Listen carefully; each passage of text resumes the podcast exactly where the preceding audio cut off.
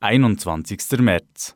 Das Parlament lehnt das vorgeschlagene Budget der Bildungsministerin Betsy DeVos ab. Sie wollte in ihrem Departement Kürzungen von 3,6 Milliarden Dollar vornehmen. Dazu sagt die demokratische Parlamentarierin Barbara Lee bei einer Anhörung, I um, believe that this budget does decimate uh, public education.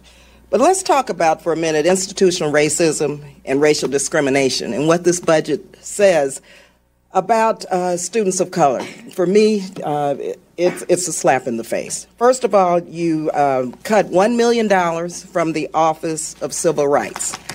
Secondly, there are about 29 programs, including 21st Century Community Learning Centers, that's after school programs for low income students. You're zeroing out American history, civics history, literacy programs, promised neighborhoods. These are all programs that are critical to students of color and low income communities. Betsy DeVos kommt mit ihren Plänen nicht durch, das Parlament lehnt die Kürzungen ab.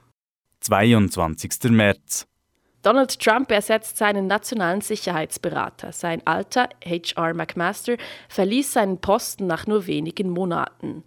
Neu wird John Bolton an Trumps Seite stehen bei Sicherheitsfragen. Bolton war US-Botschafter bei der UNO unter George W. Bush. Damals machte er sich stark für eine Invasion in den Irak. Sowieso ist Bolton bekannt für seine Kriegslust. So hat er in der Vergangenheit sowohl einen Präventivschlag gegen Nordkorea als auch gegen den Iran vorgeschlagen. Und warum hat Trump nun gerade Bolton zu seinem neuen Sicherheitsberater ernannt? Laut der Nachrichtenplattform Politico sagte ein anonymer Mitarbeiter des Weißen Hauses, dass Trump von Bolton beeindruckt sei, da dieser immer wieder als Kriegsexperte bei Fox News interviewt wurde. You've written an op-ed today in the New York Times, and here's the headline. It's an eye-catcher. To stop Iran's bomb, bomb Iran. What do you mean? The earlier you strike, the more damage you can do. 23. März. Im letzten Jahr hat Präsident Trump über Twitter verkündet, er wolle Transgender-Personen aus dem Militär verbannen. Heute teilt das Weiße Haus mit, dass der sogenannte Transban in die Tat umgesetzt wird.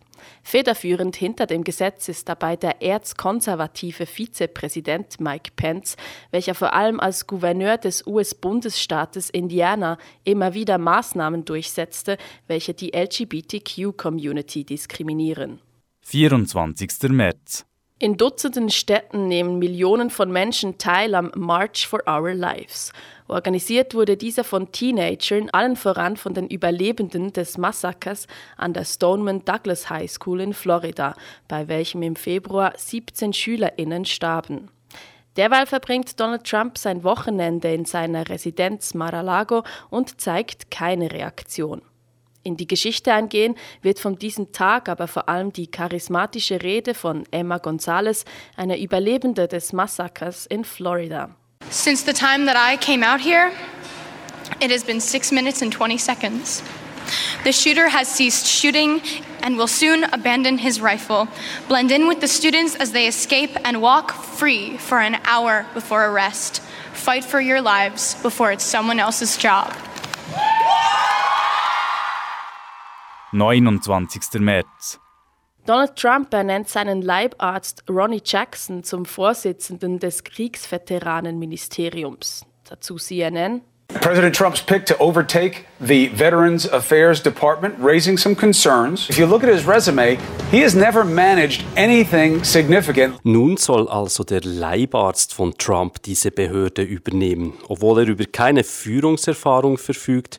Dabei ist das Kriegsveteranenministerium das zweitgrößte in den USA mit einem Budget von beinahe 200 Milliarden Dollar und 360.000 Angestellten.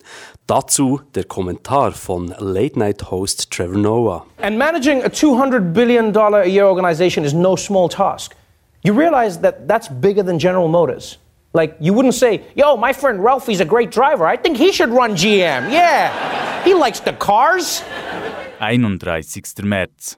Das US-amerikanische Bundesgericht entscheidet, dass verhafteten Teenagern, welche illegal in die USA einreisten, Abtreibungen nicht verboten werden können. Das Department for Health and Human Services ist verantwortlich für unbegleitete Minderjährige, welche illegal einreisen. Bis anhin hatte es die Praxis, dass Abtreibungen in seiner Obhut nicht möglich seien. 2. April. Kurz vor dem Ende seiner Amtszeit hatte Präsident Obama strengere Regeln für Fahrzeuge eingeführt. Der Chef der US-Umweltbehörde EPA, Scott Pruitt, will diese Regeln nun rückgängig machen.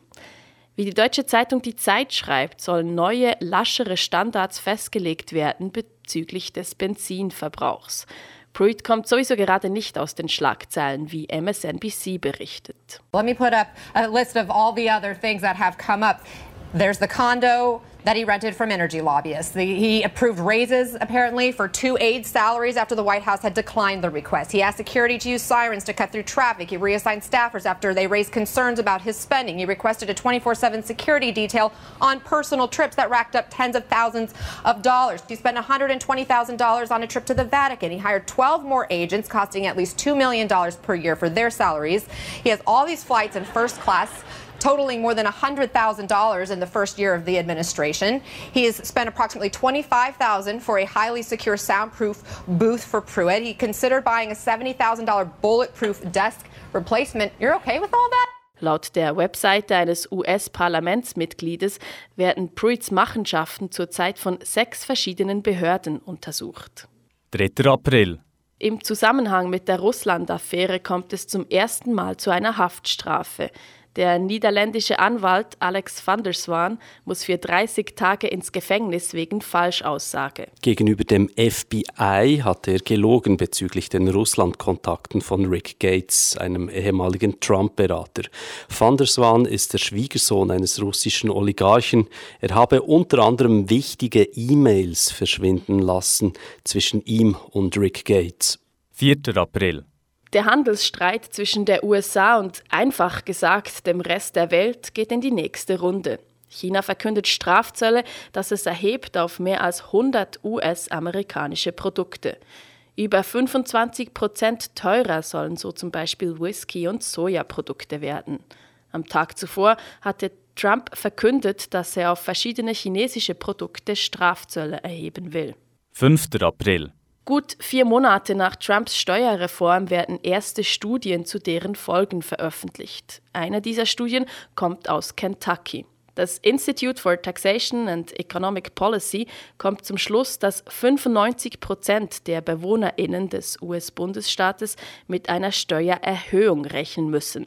Nur das reichste Prozent würde dabei wirklich von der Steuerreform profitieren, wie die lokale Zeitung Lexington Herald schreibt. 6. April. Donald Trump schickt die Nationalgarde an die mexikanische Grenze. Dies, obwohl die illegalen Grenzübertritte so tief sind wie seit bald 50 Jahren nicht mehr. Dazu ein Kommentar von Colin Jost von der Show Saturday Night Live. President Trump deployed the National Guard to the Mexican border, even though reports show that illegal border crossings are at their lowest levels since 1971. It's all part of Trump's philosophy if it ain't broke, I'll break it. Bis anhin konnte Trump seine Pläne, eine Mauer zu bauen an der Grenze zu Mexiko, nicht in die Tat umsetzen. Das Parlament hat bisher jegliche Finanzierung verweigert. Somit dürften bis auf weiteres mehrere hundert Nationalgardisten an der Grenze patrouillieren. 7. April. Der National Park Service, die Behörde, welche die riesigen Nationalparks und Naturschutzgebiete der USA verwaltet, entfernt Studien von seiner Webseite, welche aufzeigen, dass der Klimawandel von Menschen gemacht ist. Publik macht dies das Center for Investigative Reporting. 8. April. Donald Trump gibt Ex-Präsident Obama die Schuld für den mutmaßlichen Giftgasangriff in Syrien vom Vorabend. Wenn Obama bereits vor Jahren in den Konflikt eingegriffen hätte, wäre es nämlich gar nicht so weit gekommen, twittert Trump. 9. April. Im Trump Tower in New York bricht ein Feuer aus. Ein Bewohner des Wolkenkratzers stirbt, sechs Feuerwehrleute werden verletzt. Ursache für den Brand war ein elektrischer Defekt. Der größte Teil des Trump Towers verfügt über keine Sprinkleranlagen. Brisant daran ist, vor gut zwei Jahrzehnten kämpfte Donald Trump an vorderster Front erfolgreich dafür, dass Immobilien im US-Bundesstaat New York nicht zwingend mit Sprinklern ausgestattet werden müssen. 10. April. Im Büro von Trumps Anwalt Michael Cohen wird eine Razzia durchgeführt. Auftraggeber ist Robert Mueller, der Sonderermittler in der Russland-Affäre. Der Verdacht Bankbetrug und Verstöße gegen Regeln bezüglich der Finanzierung von Trumps Wahlkampagne. Die FBI-Mitarbeitenden beschlagnen Cohens Computer, sein Smartphone und tausende Dokumente. Trump zeigt sich vor der Presse sehr unzufrieden mit der Situation. So I just heard that uh, they broke into the office of one of my personal attorneys, good man, and uh, it's a disgraceful situation. It's a total witch hunt. I've been saying it for a long time. Trumps Redefluss bricht erst nach acht Minuten ab. Er sagt unter anderem, dass die Razzia in Cohens Büro ein Angriff auf die gesamte USA sei. 11. April. Eine unabhängige Studie der Organisation Americans for Tax Fairness zeigt, dass die Senkung der Unternehmenssteuern gar nicht den versprochenen Trickle-Down-Effekt auslöst. Die größten 500 Firmen in den USA hätten neunmal mehr Geld gespart, als das sie ihren Angestellten weitergegeben haben. Die allermeisten Firmen, nämlich 433 von den untersuchten 500, hatten angekündigt, ihre Steuereinsparungen gar nicht mit den Angestellten zu teilen. Dies, obwohl Finanzminister Steven Mnuchin im Januar noch verkündet hatte, dass in den kommenden Monaten 90 Prozent aller Arbeitnehmenden dank der Steuerreform mit einer Lohnerhöhung rechnen könnten. 12. April. Der Vorsitzende des Repräsentantenhaus, Paul Ryan, gibt seinen Rücktritt auf Ende dieses Jahres bekannt. Today, I am announcing that this year will be my last one as a member of the House. Uh, to be clear, I am not resigning. I intend to full my served term as I was elected to do. Ryan ist unter anderem verantwortlich dafür, dass Trumps Steuerreform durchkam und machte sich im Parlament immer wieder stark für die Abschaffung von Obamacare. Verschiedene Medien sagen, Ryan würde mit seinem angekündigten Rücktritt versuchen, ein sinkendes Schiff zu verlassen. 14. April. Das Justizministerium will in Zukunft nicht mehr wissen, ob LGBTQ-Jugendliche Gewalt und Diskriminierung erfahren. Bei einer jährlichen Umfrage, welche über 100.000 Haushalten zugeschickt wird, werden entsprechende Fragen gestrichen, wie die Webplattform LGBTQ Nation mitteilt. 17. April.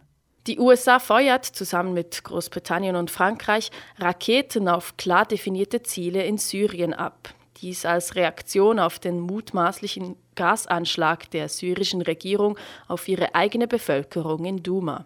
My fellow Americans, a short time ago, I ordered the United States Armed Forces to launch precision strikes on targets associated with the chemical weapons capabilities of Syrian dictator Bashar al Assad. A combined operation with the armed forces of France and the United Kingdom is now underway. We thank them both. Wie später bekannt wird, drängte der US-Verteidigungsminister Jim Mattis Trump darauf, für den Angriff auf syrische Ziele erst das Einverständnis des Parlaments einzuholen. Trump als oberster Befehlshaber ignorierte aber den Ratschlag des ehemaligen Generals Mattis. 18. April.